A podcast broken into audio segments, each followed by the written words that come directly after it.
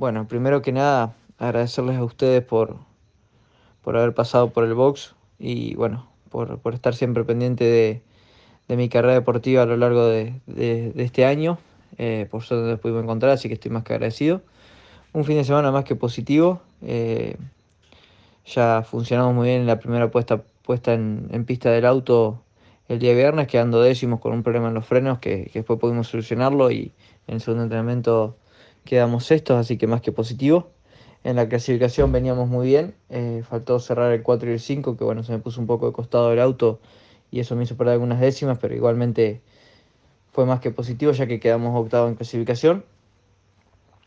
Una serie, una serie mm, peleada, muy, muy, muy pareja, no, no pudimos superar a nadie, pero bueno, pudimos largar séptimo en la final y hacer una gran carrera terminando cuarto, peleándola muchísimo para intentar eh, subir al último escalón del podio, pero bueno, no se dio.